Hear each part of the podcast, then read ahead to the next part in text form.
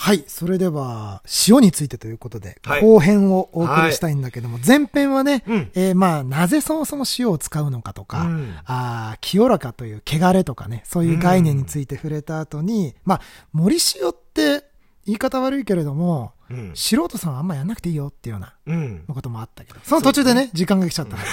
あの、久しぶりにやったね、この、熱量がありすぎて時間に収まらないやつねて。か収録自体が久しぶりだから、ちょっとあの、この時間の感覚がね、うんないかも。忘れてるよね。うん。はい。ということでですね、まあ、後編やっていきたいんだけど、じゃあなんで皆さんがわざわざご自身で森塩しなくていいよって言うかというと、うんうんさっきね、前編の終わり頃に、こう、尖ったものに力が集まっていくっていううんお話をしたと思うんだけどね。ちょっと話がこう別の視点になるんだけど、よくさ、お寺とか、まあ、大きいお屋敷の人ってさ、中庭にさ、岩を置いてたりするじゃん。飾りで。はいはいはい。あれってね、うん仮想学とかだとうん、良くないって言われてんのよ。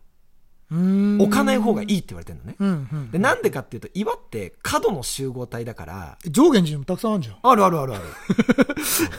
あるある。で、これはね、ちょっと後から説明するんだけうんうんどうんうん、その、岩みたいにこう、ゴツゴツね、角の多いものっていうのはう、んそれだけいろんなものを引き寄せるって言われてんのよ。その先端にってこと？そうそうそう。だから先端が1個なら1箇所なんだけどその角が集合体になってるから、うんカクカクカクカクこうしてるものってのはあんま良くないんだよね。だからこう、清らかなものを表すときって、やっぱり円とか丸で表すことが多いじゃん。人の心もそうじゃん。確かにね。こう角が立たないようにとかさ、あの人は丸くなったねとか。丸くなるの星になれって札幌黒ラベルは言うけど。まあ丸くなった方がいいと思うけどね。うん。とかさ、俺らのこう、おまんだらもさ、輪廻具足って輪であり円であるっていうね、うん丸くなるっていうこう概念があるじゃない？法華経も遠鏡っていうしね。うんでこういうのってすごく大事な発想なんだけど、うんうんうん森塩って、形か。そう、はいはい。ゴツゴツゴツゴツね、適当に玄関口に置いといて、こう、ボロボロにこう、角が崩れちゃってたりすると、これ良くないんだよね。その発想からいくとね、うんうんうんまあ、もちろん我々、まあ、兄貴もそうだけどさ、目で見てうわーこれは何か霊的に良くないなみたいなことを言ってるんじゃなくて、うん。そういうその思想でいけば、それってやっぱり良くないことだよねっていう、うんまあ、毎日こうとんがらせてピュッてしてればさそれはまだいいんだろうけど、やっぱりこうむやみやたらにやらない方がいいんじゃないかなっていうのが、うんまあ、今のところの俺の考え方なんだよね。だからこう森塩っていうのは、まあ、あんまり皆さんがわざわざやらなくてもいいというか、うん。やった結果、目で見て、ああ、なんか、悪いもの吸い込まれてってるよって見てわかるんだったらいいんだけど、うんそういうもんでもないじゃん。うんだから一種の気休めみたいになってしまうみたいなところがあって、うんでさ、去年の夏、ツイッターでさ、大バズりしたんだけど、はいはいはいあの、心霊スポット行ってなんかあったから、お祓いにお寺に来る人って大体、いや、あ、でもあの、森塩はしましたって言うのよ。いや、それね、意味ないから。なんで森塩はしてきたってみんな言うのって俺は思うのよ。でそれが去年ね、大バズりしたんだけど、あの、なんだっけ、森上してきましたは、うん。海、海、朝、海弁でしたみたいなのと一緒だそうそうそう。別にあなたのその情報俺いらないんですけど、みたいな。結構そういう感じがあるのよ。でもまあもちろん、ここに来てくれる方々の心境的には、まあ、せめてものっていう思いがあるんだと思うんだけど、うんどうしようどうしようどうしよう。そうそうそうあそういえば葬式の時やってたし、みたいなね。そうそうそうそう。うんだけどこういろんなこう誤解というか、うんあのー広まっていく過程で、じゃあ身近なお祓いみたいな感じで森塩っていうのがピックアップされがちなんだと思うんだけど、うんうんそれは我々にとって、ああ、よかったよかった、森塩だけしてくれ、来てくれれば、あとはこっちもやりやすいですよ、みたいにはならないからさ。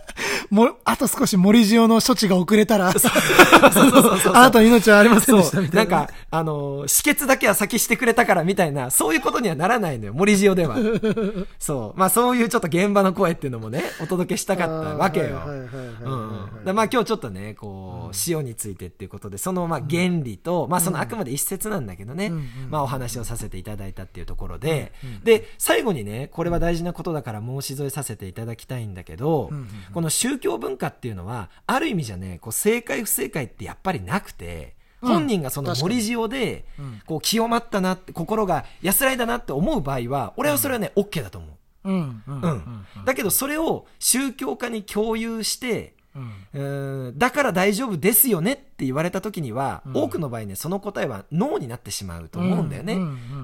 ただ、それを現場では、ああ、よかったよかった、そうやって落ち着いてくれたんですねっていう部分はあるんだけど、うん。ちょっとね、そこだけは気をつけてもらいたいなっていうのと、うん。あとさ、合ってる間違ってるとは別に、うん。言葉でもそうじゃん。えー、雰囲気雰囲気って言うけど、実際には雰囲気じゃん。体育体育って言うけど、体育。そうそうそうそうそう。はいはいはいはいそれと一緒で、うん誤用なんだけど、うんそれが馴染んでる場合も、ちょっとこう市民権を得るっていうかさ、まあ文化的にねうんうんうんうん、定着してますよ。なんか自分の妻には奥さんって言わないみたいなさ、うん本来はみたいな話ってあるじゃん。うんうんうん。で、森塩もそれで、うんその、確かに本来はみたいな話はこの前編後編でちょっとさせてもらったんだけど、うんそこってね、やっぱりさっき言った通り、本人がそうであればいい部分っていうのもね、これあんのよ。うんうんう。ん。だからそれを全面的に否定するっていうことではなくて、えーちょっと一つの側面としてそういう部分があるよっていうのは、えー我々宗教家からお伝えをさせていただきたいなとうん、なるほどなるほど。いうことでございます。なるほど。はい。ちょっとなんか塩、米、酒に対しての見方変わるわ。なんだと思って使ってたんだよ。今までね、結構なんとなくになんとなくを重ねて、うん。なんとなく巻いてたけど。だからさ、ほら、あの、地震祭とかでもそうだしさう、んあとは、結構ね、露骨なのはうん、車のご祈祷でタイヤにさ、塩と米と酒撒いたりするやるやるやる。うん。あれってね、やっぱり大地とも接するし、水とも接するし、太陽も当たるしっていう風に、うんあれはね、ある意味俺はね、理にかなってると思ってるんだよね。うんだけどまあもちろんほら、それでこう車が錆びちゃったとかさ、うんそういうんじゃ元も子もないんだけど、うんあの適量をしっかりとお儀式の中で使ってもらえれば、俺はすごいね、有効だなと。思ってるからうん。それは使ってほしいね。で、この白いっていうのがね、実はすごい大事で、うん閉塞も白いじゃん、この白いひらひらね。うんそういうこの白っていうものが文化的にすごく大事だから、まあ塩米酒っていうね、こういう白いものを重宝して、我々も、お荒行を出た後のこう、手法絵か。うんご祈祷する時の衣は真っ白でしょ？うんやっぱり清め事に関わる我々っていうのはやっぱり白じゃなきゃならないとか。なるほど。あとはほら、えー死に装束も我々白じゃん。お化けもみんなさ、白い服着て白いさ、三角の頭つけてんじゃん。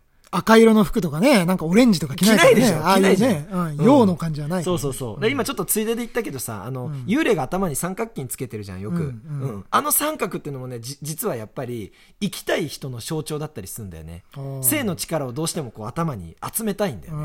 うん太陽をここに当ててほしいとかってね、そういう概念がちょっと混じってたりするんだけど、まあ話せばこうキリがないんだけど、実はこの生と死とか、えー汚れっていうものと塩米酒深く関わっていて、まあ中でも塩が我々にとっては身近だよねなんていうお話でございます。なんかいろいろお話聞くと、うん。お話っていうか話を聞くと、なんか、え、そ俺の説法聞いてて。え え宗教、このさ、宗教現場でさ、うん。なんでこれやるのって時って、うん。その、引用語行とかに立ち返ったりとか、うん。その、ものがね、例えば塩もね、さっき塩が生まれる過程に立ち返ったりとか、うん。そういう風にすると、なんか、なぜ使うのかっていうのが、なんかだんだん輪郭がね、こう見えてくるというか、うんうんうんううん。ん、そういうアプローチの仕方が大事なんだろうな。そうだね。なんかある意味では、色とかさ、形とか、なぜそうなんだろうっていう視点から見てみると、あ、もしかしてこれってそうなのかなとかね、うん。なんでこの色じゃダメなんだろうとか、うん。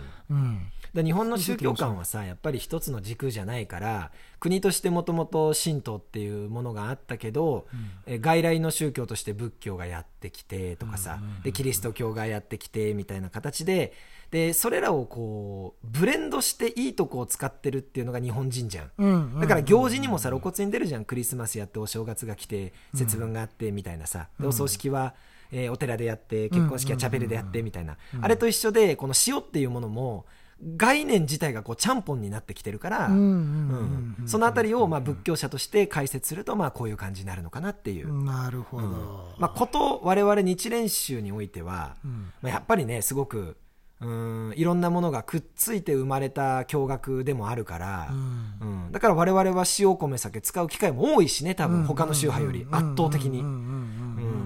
この辺はこう知っておいても損はないんじゃないかななんて思うところでございます。では最後ちょっと2通だけね、お。お便り紹介したいな 久しぶりすぎるんじゃない？ちょっとお便り。はい、えー、お疲れ様ですというギフトとともに、はいえーラジオネーム、ことのさんから、はいあ今年も折り返しに入りましたね。梅雨が明け、えーいよいよ夏が来ましたが、お二方とも熱中症などにお気をつけくださいませ。はいありがとうございますありがとうございます。では続いて、応援してます。面白いです。勉強になれます。のギフトとともに、はいえーラジオネーム DJ 茶摘みさんから、茶摘みさんありがとうございます、えーポッドキャストで拝聴しております。楽しく面白く、そして真面目で勉強になる配信をありがとうございます。お体に気をつけて、これからも頑張ってください。はい。はい、ありがとうございます。じゃあ今日はそんなところでしょうかね。そうですねは。はいいえーラジオトーク公式アプリ下の方のギフトを送る、または質問を送るのボタンから応援アイテムや感想をくれます。仏教お寺にまつわること、番組に対するエールなどお気軽に送ってみてください。はい、明日は明るい人が来ます。皆様の明日がより良い一日となりますように。おやすみなさい、合唱。おやすみなさい。